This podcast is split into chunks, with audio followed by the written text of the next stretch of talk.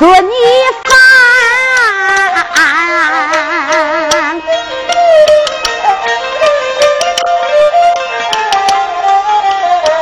可知道俺三弟雷声被严嵩害，被师通三杯酒，再离我三弟雷声栽到了地平川。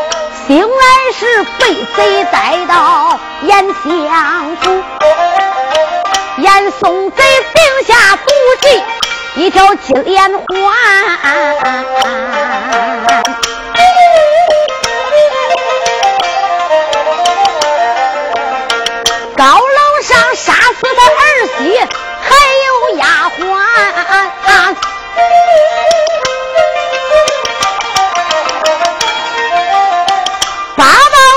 去见那万岁龙玉盘，他告我三弟雷声来杀人呐、他血盆血口喷人就在那金殿上边呐、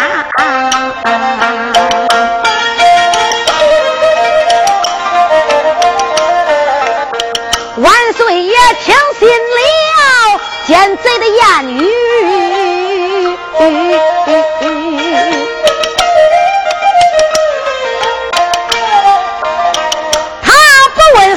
的雷声有屈冤，把这个官司交给那个刑部府。金子令也是一个狗奸犬。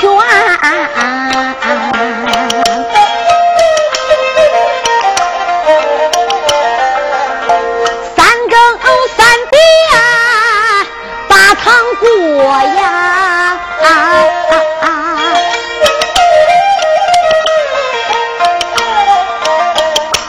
夜深雷声就在大堂上边，所有的刑罚都用了，黑马考又上到了雷声身上边。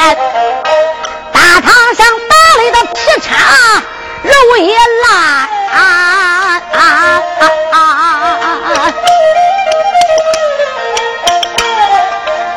一心心要逼宫大堂上边。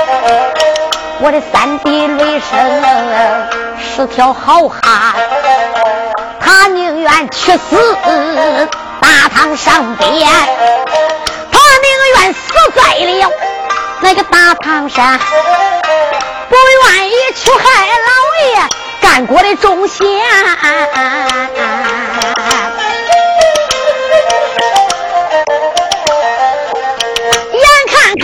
生要死在他拍马口，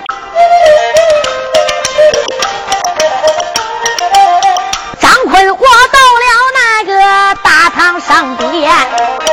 大堂上我才把狗官的头来斩，拎人头我到了屋门外边，身上边背起了雷声三弟，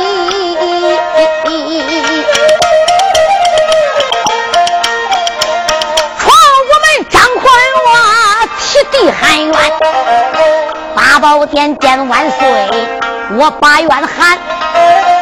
谁想到万岁爷一见怒气冲天，八宝金殿传得旨，把张坤绑在了屋门外边，绑上了张坤，还有我三弟在一旁惊动了干过忠贤，海老爷发宝金殿。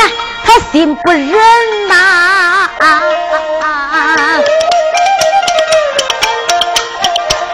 他把那一切罪名全都承担。八宝殿万岁爷传圣旨，就把他绑啊！绑我们把俺三人要用刀砍，眼看看俺三人命难保呀！高王爷将人请他的金殿上边，万岁皇爷传圣旨，叫我老爷海瑞做了个奸呐。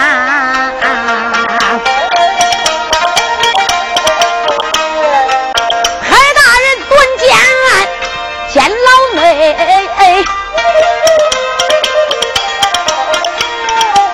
俺弟兄张坤我立了山，离北京云南充军来发配，谁知道焦廷虎那个焦廷龙。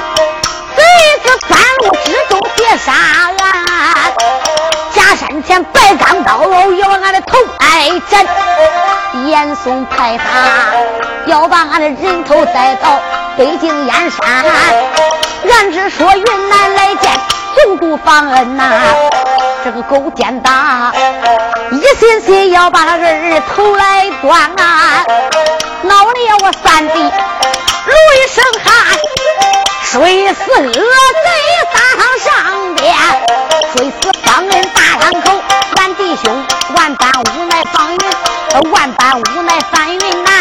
多亏了老王爷长万年他保住我张坤，坐的云南呐。张坤马背吊岸上，从头至尾讲说一番。周元帅。我张坤是被奸人所害，我三弟雷声也被奸贼所害。如果我要不跟你说，你认为我三弟陆雷声还真是个强奸杀人？犯我张坤为什么要杀？刑部大堂，这个老小子把我三弟陆雷声打得皮叉肉烂，所有的刑具都搁他身上使了。拍马考那是万岁爷传的圣旨啊，在我们大明朝，这个拍马考就是非法执行具，不准用。他把我三弟浑身都打岔了、打烂了，用配马膏刑具上在身上，那非把我三弟给折磨死都不管。我张坤一看这个老小子吃军禄不冒军恩、贪赃枉法的东西，我一闹杀了大堂上的军兵，杀了这个恶贼。我张坤就准备替我三弟喊冤。大宝金殿万岁爷看我闯无门，又带着人头上殿，皇上怒恼，杀我们弟兄。这一次来云南充军发配，又碰见方恩这个恶贼，这个老小子，他跟严嵩是一伙的呀。万岁爷都免俺不死了，他非得要杀俺弟兄都不管。我张坤给他讲理，天高皇帝远，他根本不讲理。他说了，你们两个都是杀人犯，杀人成性，改也改不好。这一恼，我三弟不改都不改了，转过方恩就摔死了。是老王爷长万年带兵马来救的俺，叫我张坤做云南。我不瞒你，我做云南，我不是反对皇上的，我不是反大明的江山，我反对的严嵩的老贼，我是为了搭救中堂海大人。住口！张坤，你口口声声为你自己驳辩，你救中堂海大人，你救你应，你应该想办法救。你不应该直接的大战表要夺皇上的江山，给皇上谈条件。可知道，君叫臣死臣就得死，父叫子亡子就得亡。你九头鸟张坤来到云南，你不管怎么讲，你也不能做这个云南王。皇上搁北京做三六九，你搁这个做二五八。你张坤不是造反，你是干啥？九头鸟，不要多说啊！撒马过来，开枪！周云龙说这话，扑哧一枪奔着张坤都前心扎过来。俺不比多表，两个人马打盘算，打了六十个回合，他们两个不分上下。就在这个时候，周状元周应龙把枪一点，跳出了圈外。九头鸟张坤打你不过，我要走了。一催马，咯啷啷啷啷啷啷啷啷。张坤呐，你想跑就跑了吧。我也在追赶了。谁知道他这一回头，说九头鸟张坤，打你不过，我要走了。他给张坤周周嘴使个眼神大家你想想，都这一周嘴一递眼神那九头鸟张坤是何许人也？一拍马，他心里想：周元帅给我有话说。左云龙哪里走？一咔啦咔啦啦啦啦啦啦啦啦啦啦，随后紧追。再看吧，这个大元帅周应龙败阵就外阵，他不回大营，他往哪去？一催战马，咯啦啦啦，他在前面跑，九通辽张坤在后边撵，两匹马又快，一伸腰就是几十里路下去了，把所有的军队都给撇下去了。你再看周将军，一看后边没有军兵，前边有一座松林，一靠自己的马，咯啦一声攻到松林里面去了。张坤随着也进来了。九头鸟张坤说道一声：“周将军，两军疆场，你一败阵，我就知道你有话来给我说。”周应龙劝住自己的马：“吁，张大侠，我知道你有苦衷。”我知道你做的都对，可是我是没有办法，我是身不由己呀。我吃皇粮该报军人，北京燕山，我周应龙根本不想领旨。我也是严嵩老小子害出的京都啊！他发我今天谁不保举，但保举我周应龙。张大侠，我带领人马来了。我的妻儿老小都在北京燕山。如果我在你云南昆明城有一点不当之处，可以说我在十万兵马里边有很多都是严嵩的心腹之人。我只要有一点动静，北京城老小子就知道了，我居家老少活不上一个。可是邹应，我考虑来考虑去，云南我不能不打，我不打。万岁爷必然要怪罪，张坤，你得叫我有个交代，你叫我能回大营，对皇上有个交代。张坤说道一声：“邹将军，那你说我怎么办？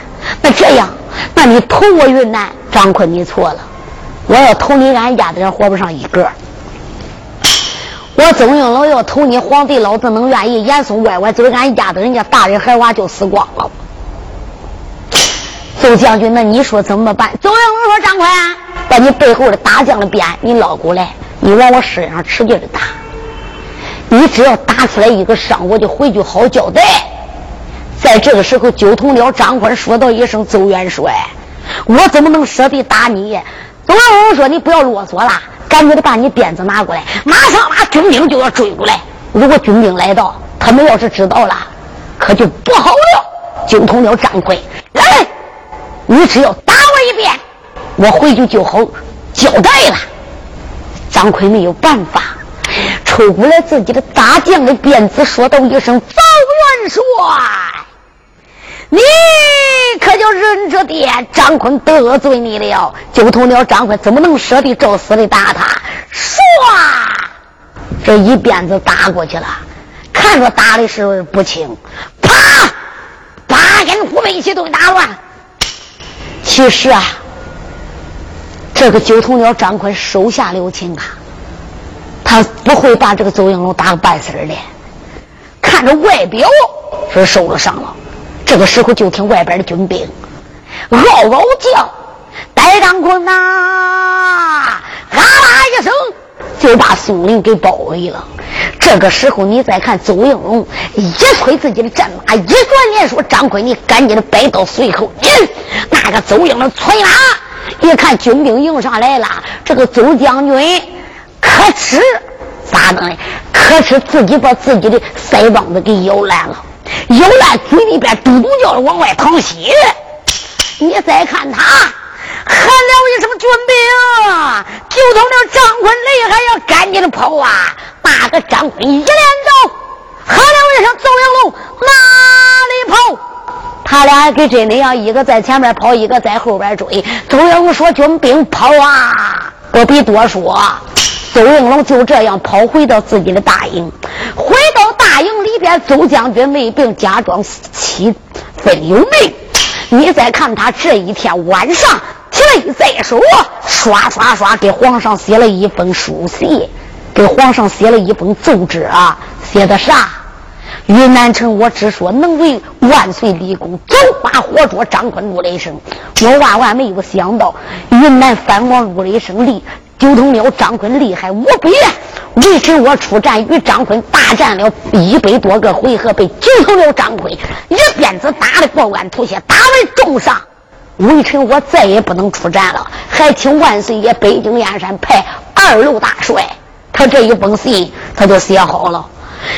把这封信写好之后，赶紧的派下手下的军兵，快马加鞭，飞豹马，赶紧的把这封奏折送了北京。总将军把这一封书信送给了军兵，军兵们，你再看他，赶紧的把俺人凳上坐骑，把自己的马鞭子对着马钉，连加了三鞭，离开了云南昆明城。我也别管多少天，也别管多少路程，这一天到了北京燕山。眨眼之间，过大街，走小巷，也到了武朝门外边。赶紧的给报与黄门关。黄门关这个时候一听说云南来的飞豹马，带着玉。大元帅周应龙的书信，正敢怠慢，赶紧的小玉点头关，打鼓撞钟，就听见咚咚咚咚咚，慌慌，金钟玉鼓齐鸣，明王驾定后宫之中，喊了一声，赶紧的斩过金菊娘，命嘉靖来到了分宫楼前，下了军辇，怀抱着七星龙龟，带着玉丝玉，不比西表，将身坐在。九龙口龙威里。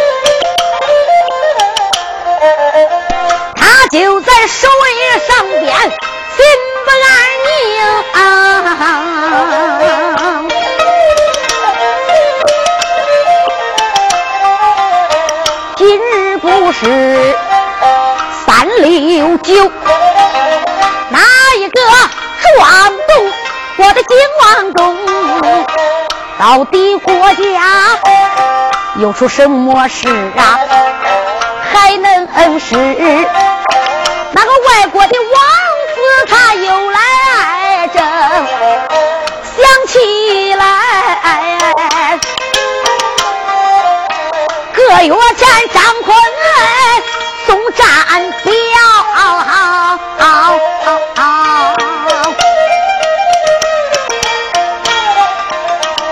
生生他要发军兵北京城，口声声要把海瑞来救，他叫我把眼下居家都杀干净。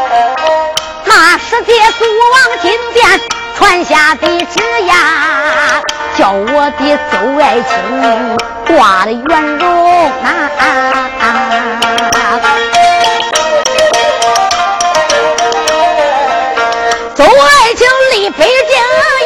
几个月了啊，不知道可把云南平，为什么一去鸟音信？不知他是辱还是赢？如若是宋将军打胜仗。顾家我的江山啊就得安宁，周爱卿如若不能打胜啊，只恐怕孤家寡人可就不太平啊！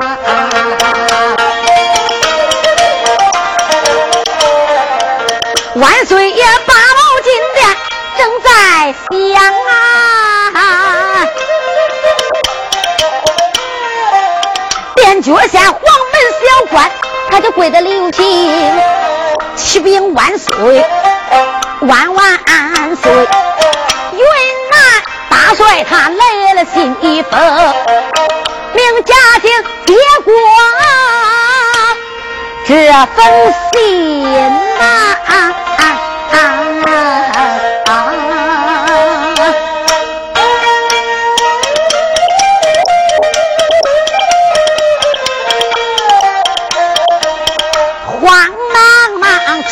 睁大眼看分明，那上边写着我的万岁主，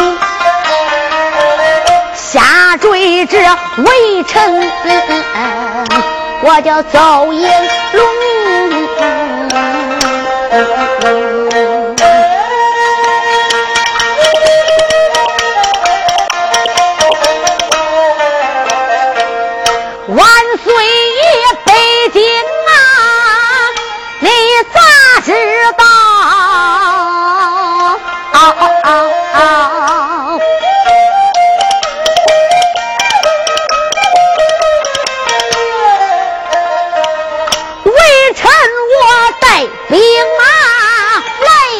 来打扶昆明，俺只说能为主。忠心来点，俺只说小米张坤，还有陆雷生，疆场之中去走马，头一阵打败了张坤，还有陆雷生，没想到张坤武功好啊！微臣我被他打的口吐鲜红，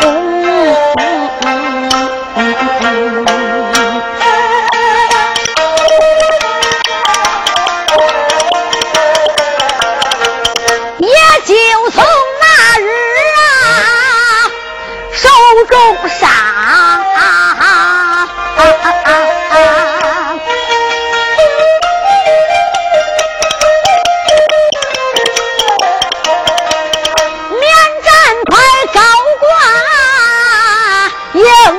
之中，微臣我云南不能出战，怕只怕奄奄一息难活成，再不能记住去效劳呀，微臣我再不能。来报主公啊！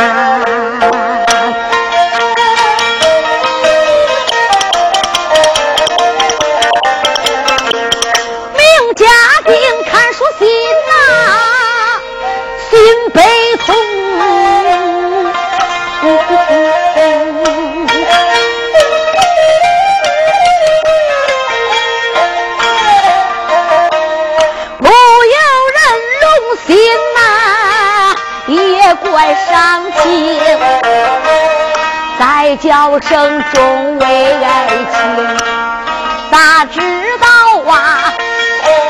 两军阵败回来了，那个周爱卿。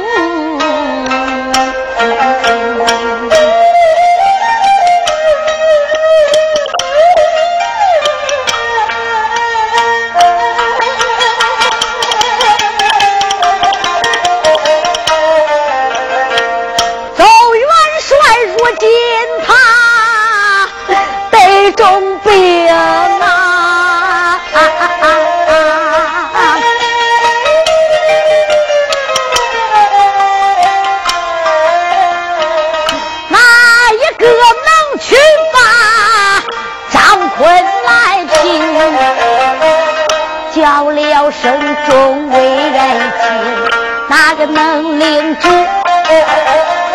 哪一个二路大帅？你离北京，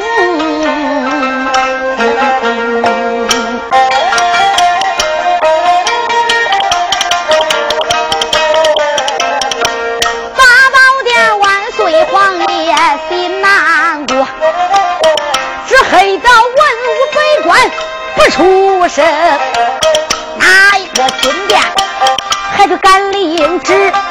在这时啊，气坏了眼。送个狗奸雄！万岁爷八宝金殿说：“众位卿家，可怜我的邹爱卿去打仗，被贼子张坤用鞭打成了重伤，口吐鲜血，回到大营，高挂了免战牌。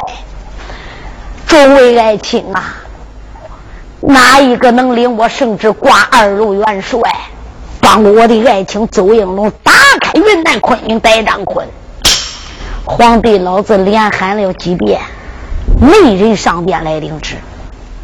那些奸贼一看呢，皇上说这一番话都吓得头出着。为啥？可白看到我了。皇帝老子可白算我挂这个二路元帅。乖乖，那邹应龙打满天下无对手，是武状元都斗不过九通辽张坤。谁比那个武状元邹应龙厉害？到地上就得死，还是跟北京燕山相符吧。这些贼子都是贪，只是贪生怕死。咱不表这些奸贼。是忠良一听心里都得劲，明摆着嘞，不要问啊！邹应龙白说能打打不过张奎，能打他也不会打的。所以大家心里边都跟明镜一样，都知道，唯独皇帝老子是糊涂一盘。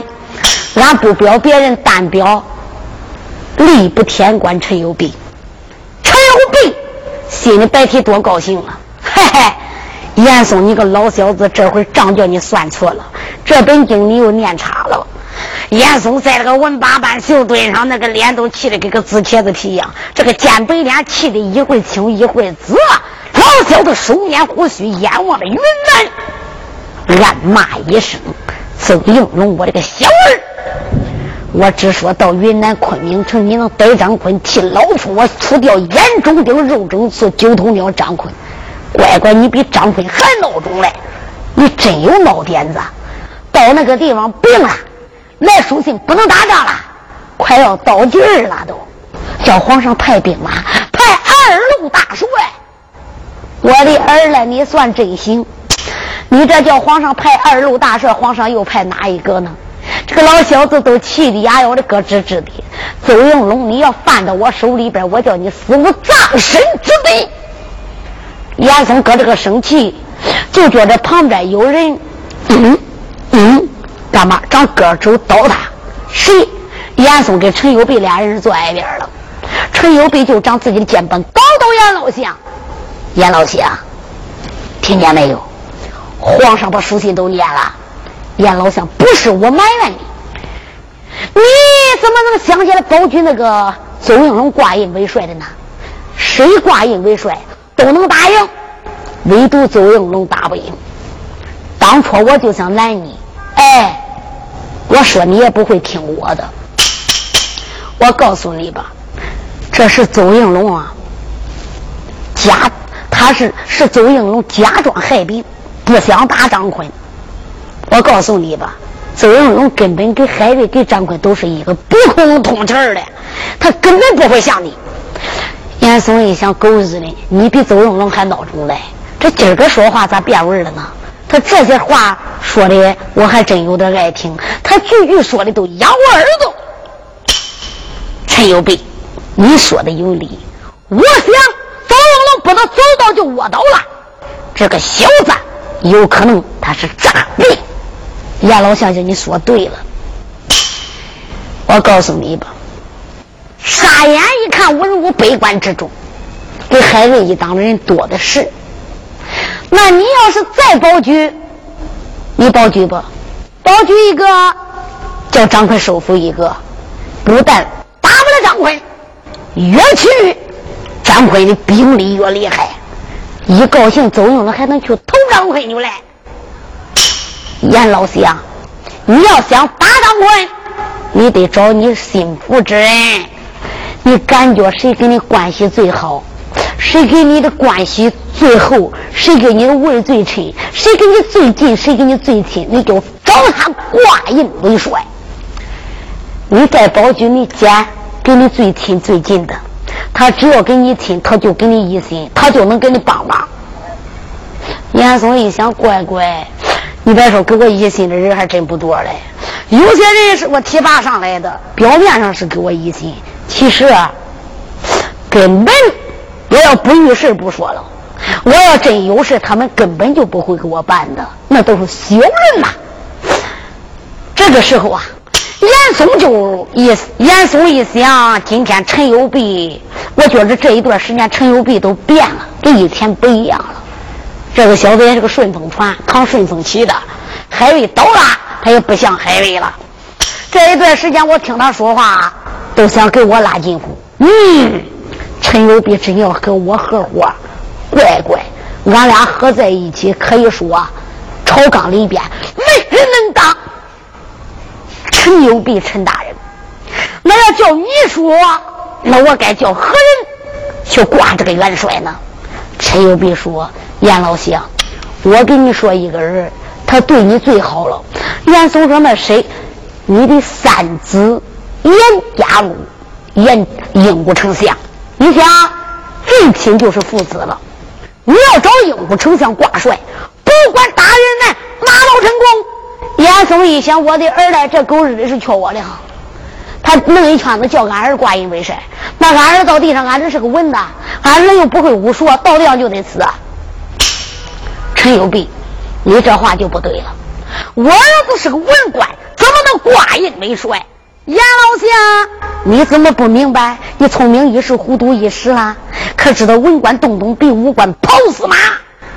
你儿子只要挂帅，我跟你说到云南昆明城。武文官出征，武将保驾，你儿子有大权在手，就能打下云南呀！严嵩一想，可不是啊，只要大权握到手里边，我儿子想调谁调谁，哪一个不听就斩。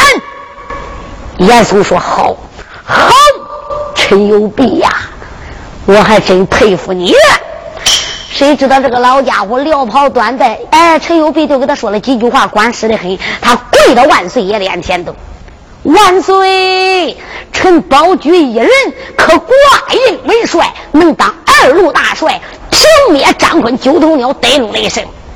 明王驾幸，龙爪一点，严老相保举哪个呀？主公万岁呀！我保举是我的三子鹦鹉丞相严家禄。严家禄一听，俺爹呀俺爹，你吃错药了可是哈？我咋看着陈友碧这个小子给俺爹趴到耳朵上咕叽几句，俺爹几个巴掌迷了哈？他叫谁挂帅不管，他怎么能点我的名字呢？皇上也感到奇怪。哎，严家禄是个文的，大家你听着哈。严嵩父子爷几个搁八宝金殿要的，别个鞭子横起来走。严嵩这个老家伙，官拜到文化殿的殿阁了，内阁总理，当家的宰相，朝廷的恩师，路跑老亚父，朝廷的玉皇师。他有三个儿子，大儿是东阁相，二儿是西阁相。都说他三儿这个家伙最孬了，是鹦鹉丞相。皇帝一想，虽然你的儿子有点才华，大家你听着啊。严嵩的官可不是他儿子，这些官职都不是凭本事上来的，因为严嵩的功劳大。听过大红袍上部，你都知道，严嵩这个老家伙，八宝金殿上的皇帝从小就是严嵩把他培养大的，是严嵩给他起的名字，是严嵩教他读书认字，他是皇上的恩师。这个皇帝是吕凤姐的儿子。要不是严嵩北京城算一卦后宰门给老朝廷算卦，这个皇帝不能登基坐殿，所以这个皇帝把严嵩官封的高高的，不但封严嵩路跑老亚夫，还封严嵩没有砍他的刀，没有砍他的剑，见金银铜铁锡都不死。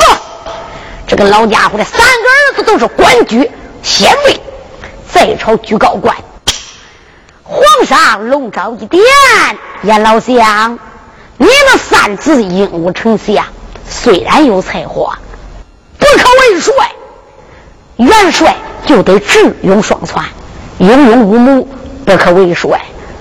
你的儿子上马连个刀都断不动，怎么能去打云南昆明？主公万岁！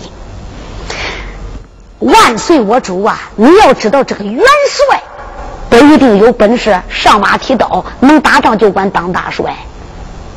只要我的儿子虽然是个文的，可是我儿子《孙子兵法》、兵推战术，我的儿子全都通晓。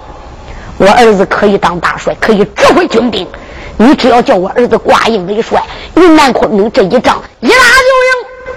主公万岁！你八宝金殿传圣旨，只要叫大权交到我儿手里边，我儿可以调动军兵，我儿用兵有道。皇上心里想：好吧，具体这个严家禄真有才华，我也是没有，最亲不过是父子了。那严老相肯定了解，就连国家寡人，我这个学问都是严老相教的。那可能严家禄啊，通熟兵法战术，也许可以为帅的。好吧。皇上一想，别人都不领这个圣旨，那就叫严家禄领旨吧。明王嘉靖说道一声：“严少侠，严家禄应丞相领旨。”严家禄头都脑小了，俺爹要非把你，你非把我坑死都不管。严家禄跪倒在地，臣遵旨。一句话。严家禄少将领了圣旨，回到了严相府，准备第二天点动兵马立北京。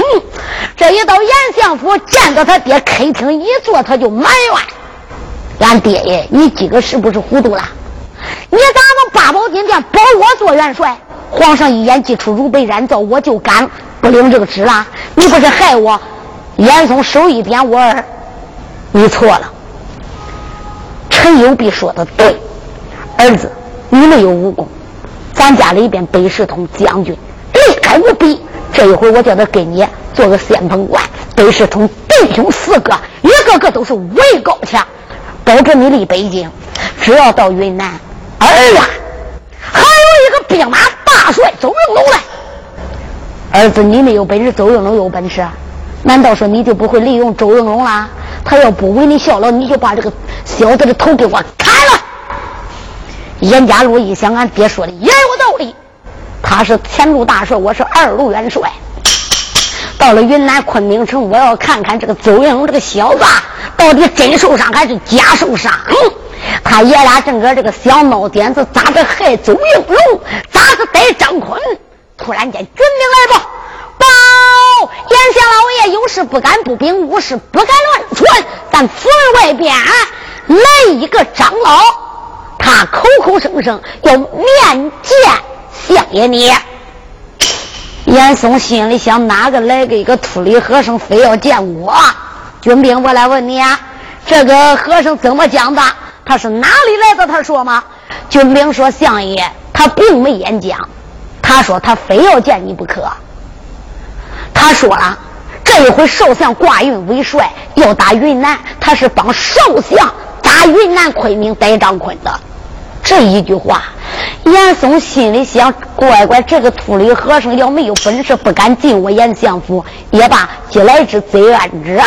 那我就看看，如果他真有能耐，帮助我儿，哪里不好？严嵩一句话，打外边来一个僧人，身材魁梧，胖大，再看五官貌相，长得非常忠正。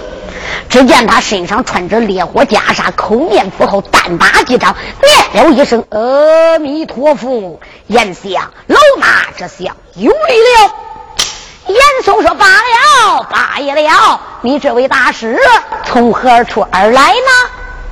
严嵩这一问，这个老和尚就说话了：“眼下我是海东盘龙山卧龙寺的，我是哈密长老。”可是普天之下没人不认识我的，只要是练武之人，我不瞒你，我今日来，我就是知道严少将八宝金殿领了圣旨了，要打云南昆明城，我是来帮你打昆明的。如果你要相信老衲，只要我保着你儿子到了昆明城，别管张坤陆雷声有多厉害，我要不去。那是瓦解兵消。我要是到了云南昆明城里边，可以说逮张坤不费春灰之力一如反掌。也慢说是张坤、陆雷声，就连他师傅算上倒给真君赵华才，也不是老衲我的对手。严嵩一想，这个老和尚口吐灵云，看起来一表不凡，不是一般的和尚，也能保着我儿，这不能再好了。这个时候，严嵩一想，我也得看看他有真本事吗？哎呦，大师，光见你说，没见你的手。老和尚说：“那你要不相信，来，把你府里边的英雄叫出来，兵刃对着我身上扎，刀枪不入。”严嵩不相信，叫北市通弟兄几个拿兵刃往这个老和尚身上挡，那个枪对着老和尚那个肚皮，砰一枪，就听嘎嘣，乖乖，人那个肚皮扎都扎不透，那个枪头子嘎嘣一下子就歪烂了。用刀砍，砍到他头上边，直到火。可这个头皮连个白印子都没砍开。严嵩一看，这个老和尚真是个世外高人啊！嗨，这也是天助我也。严家禄心里想：这个元帅我就挂定了，有这个老和尚帮助我，打人家昆明不费吹灰之力。第二天一大早，严家禄点动了十万兵马，叫北市通前边做先锋官，叫这个老和尚哈密斯人搁后边押运粮草，炮炸了六声，离了北京燕山。我也别管多少天，这一日到了，哪里？云南昆明。有人报给严家禄，严家禄叫军兵去。赶紧的叫邹应龙出来迎接。邹应龙一听说严家禄来了，邹应龙一想毁了，我算倒霉了。北京燕山二路元帅咋派遣严嵩的儿子严家禄这个孬种？这个贼子比严嵩还要赖，赶忙出来迎接，来到马前，赶紧的施礼。二路大帅，本属邹应龙，我给你见礼了。严家禄呆眼一看。嘴里不骂，心中暗骂邹应龙，你个小贼！在云南昆明城，里给万岁爷写一封书信，送到了北京燕山，说你得了病了，受了伤了。乖乖，我咋看没威风了呢？啊，那一张脸白中透红，红中透白，明白过来？他只是有意写一封书信，不想打云南昆明城。好，有你的好看。严家禄来到了个中军保障守卫上一坐，这个小子也不说歇兵三日，他也不说歇兵一，别说三日了，三时三刻都不歇，一动手就把军令拿过来了。邹应龙听令。周应龙一想，严家路，你来到这个屁股刚挨板凳，也不说歇兵三天。看样这个苗头是对着我来的，走了，我该倒霉了。周状元怎敢违抗？赶忙上前参拜二路大帅。邹元龙，我看你的气色不错嘛，你的病也好了，可知道国难当头，匹夫有责，是国家皇粮当报军人，你收为三军统帅，你为何按兵不动？来！要按照国家的王法，今天我就该把头给你砍了。邹元龙，今天本帅我饶你不死，死罪免你的，活罪难饶。你赶紧的带领兵马拿下昆明，逮张坤。如果能把张坤、陆雷声这两个人头给我带在中军保障，周云龙，我可以免你死罪。如果今日打了败仗，我杀你个二罪鬼！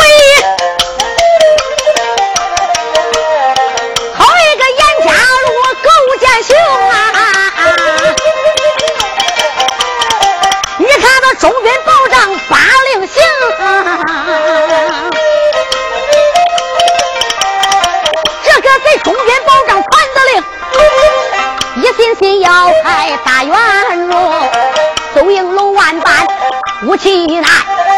你看他慌忙打令接手中，接大令这才出帐走。在这时点动了三千兵，帮俺人等的上坐骑，推马加鞭往前行啊！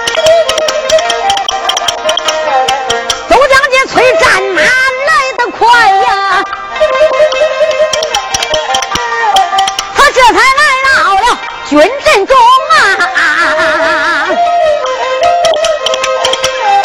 小军兵在一旁个。咋听见刚啷鼓咚炮打九声？有人该说了，邹应龙是大帅，他出征打六炮。